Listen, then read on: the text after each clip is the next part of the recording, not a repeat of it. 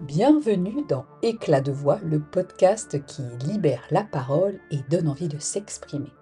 Mon nom est Anne-Claire Delval. Je vous embarque dans le vaste monde de la communication organique, puissante, celle qui vient du cœur, qui est vibrante, vivante, celle qui vous permet de laisser une trace dans le monde, de vous affirmer, de créer un lien fidèle, sincère et joyeux avec vos clients prendre la parole ou la plume, dire plutôt que taire, c'est à la portée de tous. J'ai à cœur de vous ouvrir la voie, c'est par là.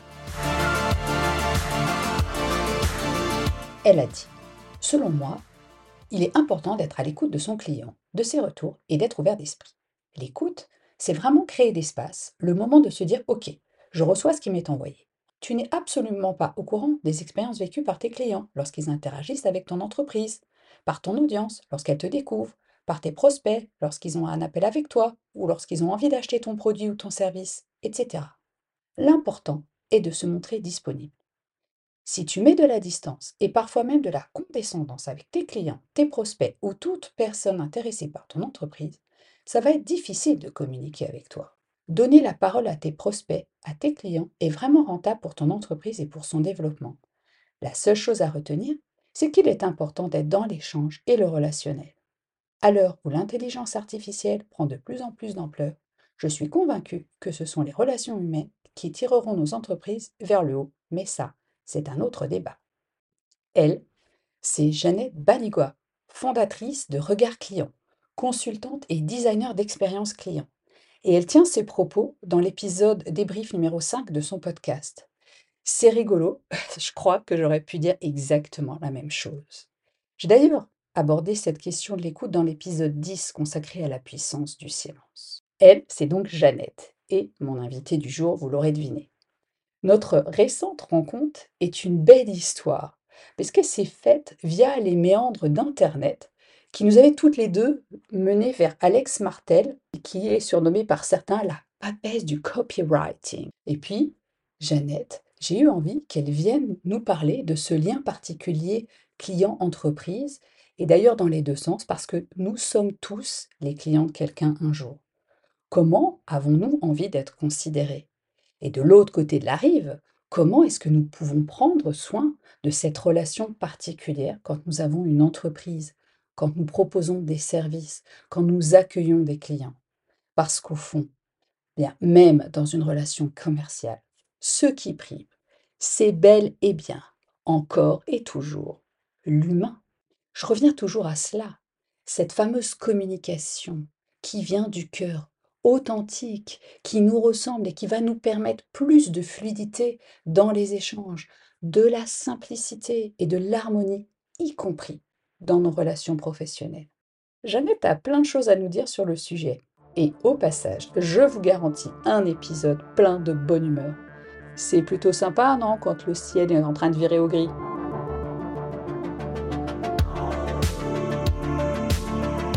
Bonjour Jeannette. Bonjour Anne-Claire. Bon, alors on n'est toujours pas dans la même pièce, mais on s'est quand même déjà rencontré euh, un certain nombre de fois en vrai.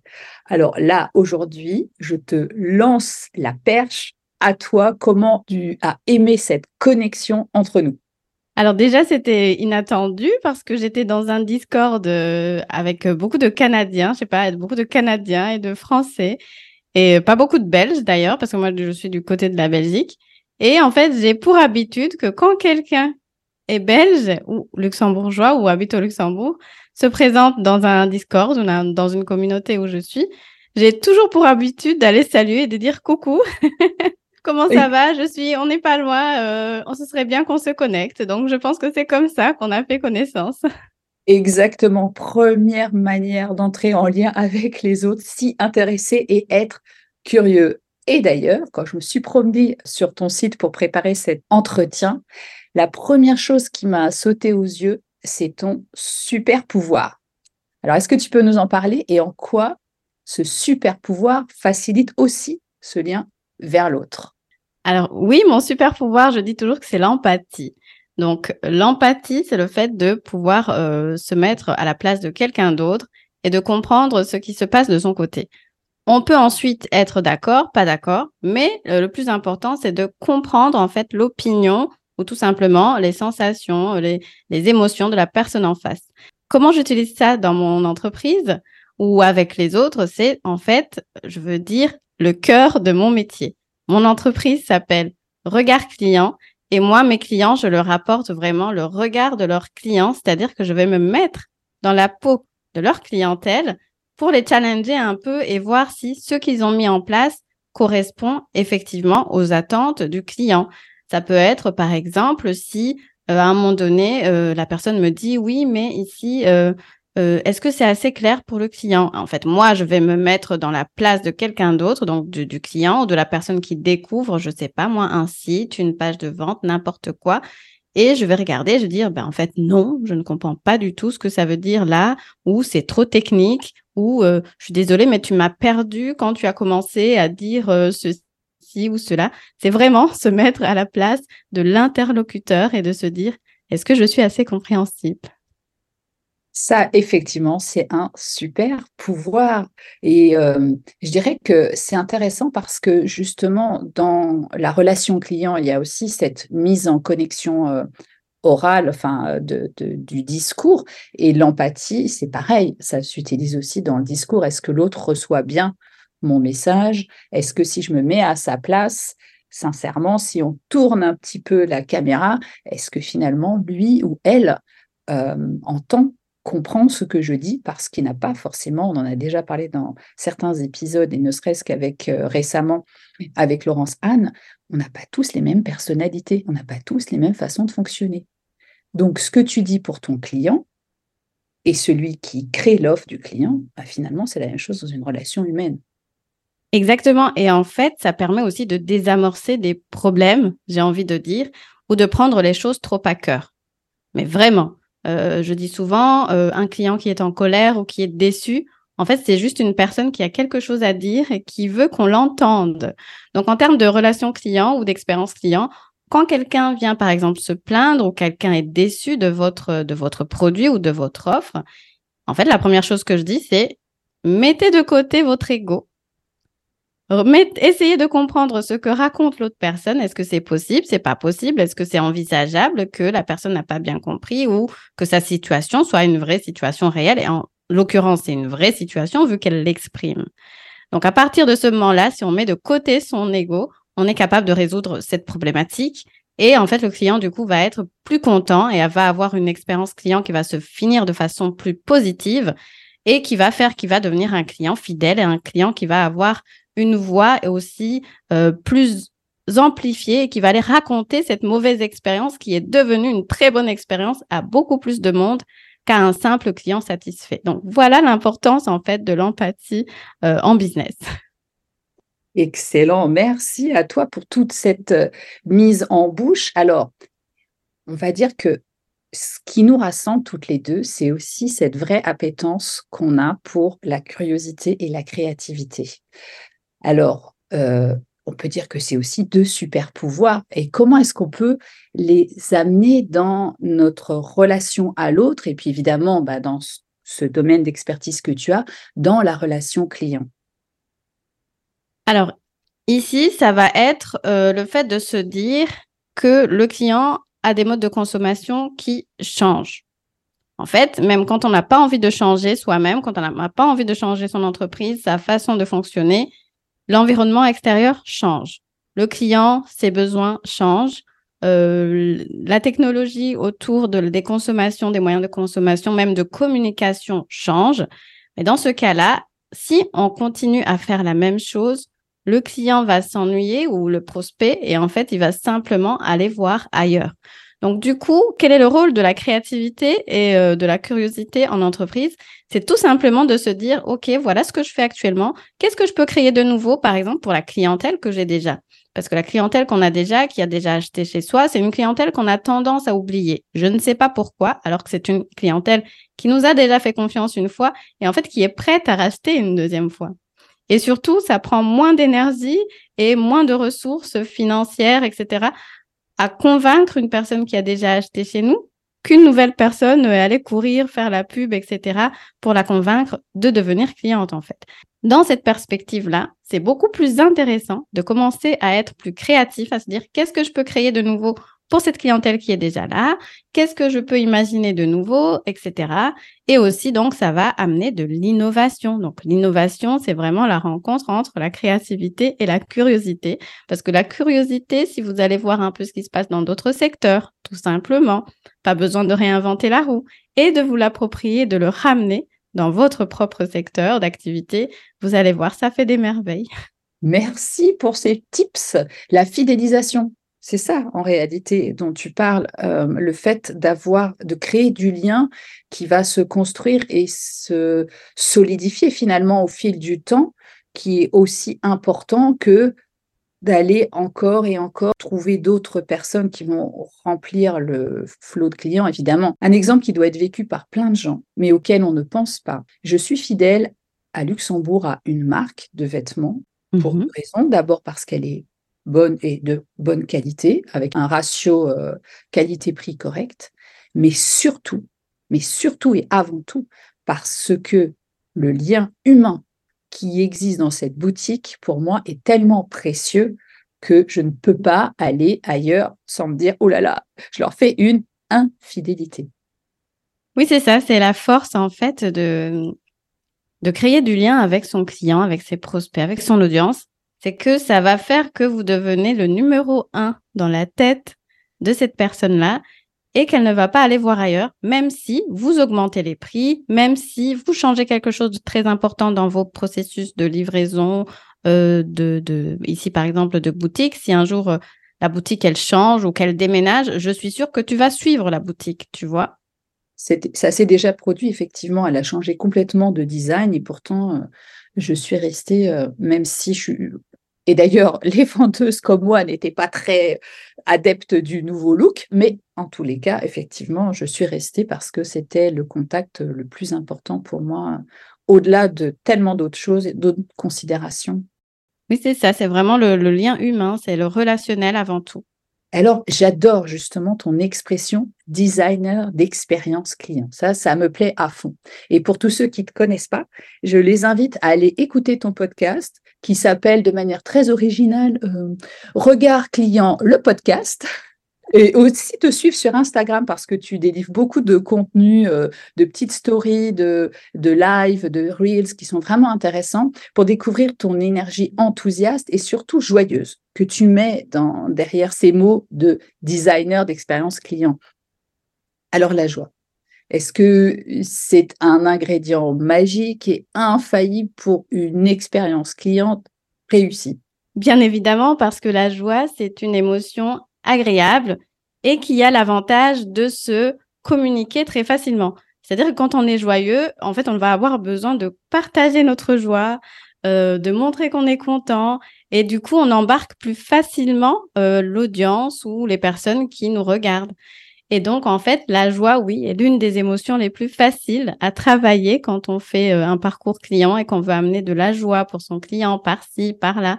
Et donc, oui, ça rejoint euh, le mot designer qui fait que, en fait, mon, travail à moi, c'est de regarder un parcours client et de voir où est-ce qu'on peut venir justement insuffler euh, ces petites émotions agréables par-ci, par-là pour que, au final, le prospect ou les clients vivent vraiment une expérience très positive jusqu'à la fin.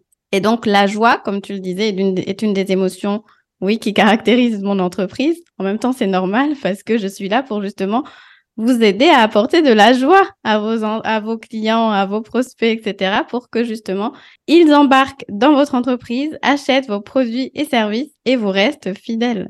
J'aime beaucoup cette approche que tu as qui est très, même au-delà de la joie, qui est très rieuse, qui est très amusante et qui n'est pour autant pas moins sérieuse. Tout ça, c'est quoi? Mais c'est une palette d'émotions. Et tu, l'as évoqué au début de l'entretien, cette importance des émotions euh, de notre clientèle. Est-ce que, et j'imagine que oui, elle guide euh, forcément les décisions d'achat. Est-ce que toi, tu as une idée de comment est-ce qu'on peut les encourager en orientant cette, la communication pour aller dans le sens de justement plus de de joie, de gaieté, de légèreté, tout en restant malgré tout sérieux, mais en tout cas accessible en fait. Oui, bien sûr. En fait, il faut voir ça comme une relation humaine entre deux personnes.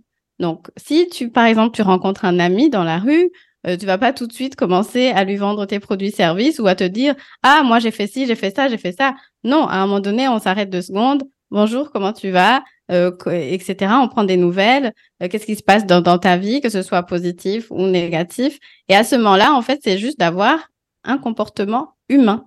Et du fait, en fait, de s'intéresser à une personne, donc l'intérêt est déjà une émotion en soi, le fait de démontrer de l'intérêt. La personne va se sentir, du coup, on va dire, écoutée. Elle va se sentir parfois choyée, que quelqu'un lui accorde de l'attention. Donc, en fait, c'est toutes des émotions qui sont liées au comportement humain et relationnel en termes généraux, qui fait qu'en fait, si on prend la peine d'humaniser son entreprise, forcément, on va créer des émotions euh, positives. Et effectivement, comme tu le disais, les émotions guident nos décisions d'achat ou guident nos décisions tout court. C'est-à-dire qu'il se passe beaucoup de choses dans l'inconscient. Donc, parfois, on a une grande décision à prendre, ou par exemple, si j'ai besoin d'un pull ou n'importe quoi, ou besoin d'un prestataire de service, je me dis, OK, j'ai besoin de quelqu'un, je vais chercher qui? Si dans ma tête, il y a un nom qui me vient, et que ce nom-là, c'est quelqu'un que je connais ou quelqu'un qui m'a été recommandé par une personne en qui j'ai confiance, en fait, je vais euh, vais pas commencer à réfléchir de midi à 14 heures. Je vais tout de suite aller vers cette personne parce qu'on me l'a conseillé. Indirectement, j'ai confiance et j'y vais. L'exemple contraire est aussi valable. Si au contraire, j'ai un ami qui fait cette euh, prestation de service, mais qu'en fait, j'ai pas du tout confiance, parce qu'en fait, je sais qu'il ne travaille pas euh, de façon, on va dire, très correcte, etc. En fait, jamais je ne vais y aller, même si c'est mon ami, même si euh, peut-être il va me faire payer pas très cher. Il y a beaucoup trop d'émotions négatives dans cette, euh, on va dire, dans ce parcours pour que j'y aille directement. Je vais inconsciemment, mon cerveau va me dire non, non, non, non, n'y va pas, cherche autre chose.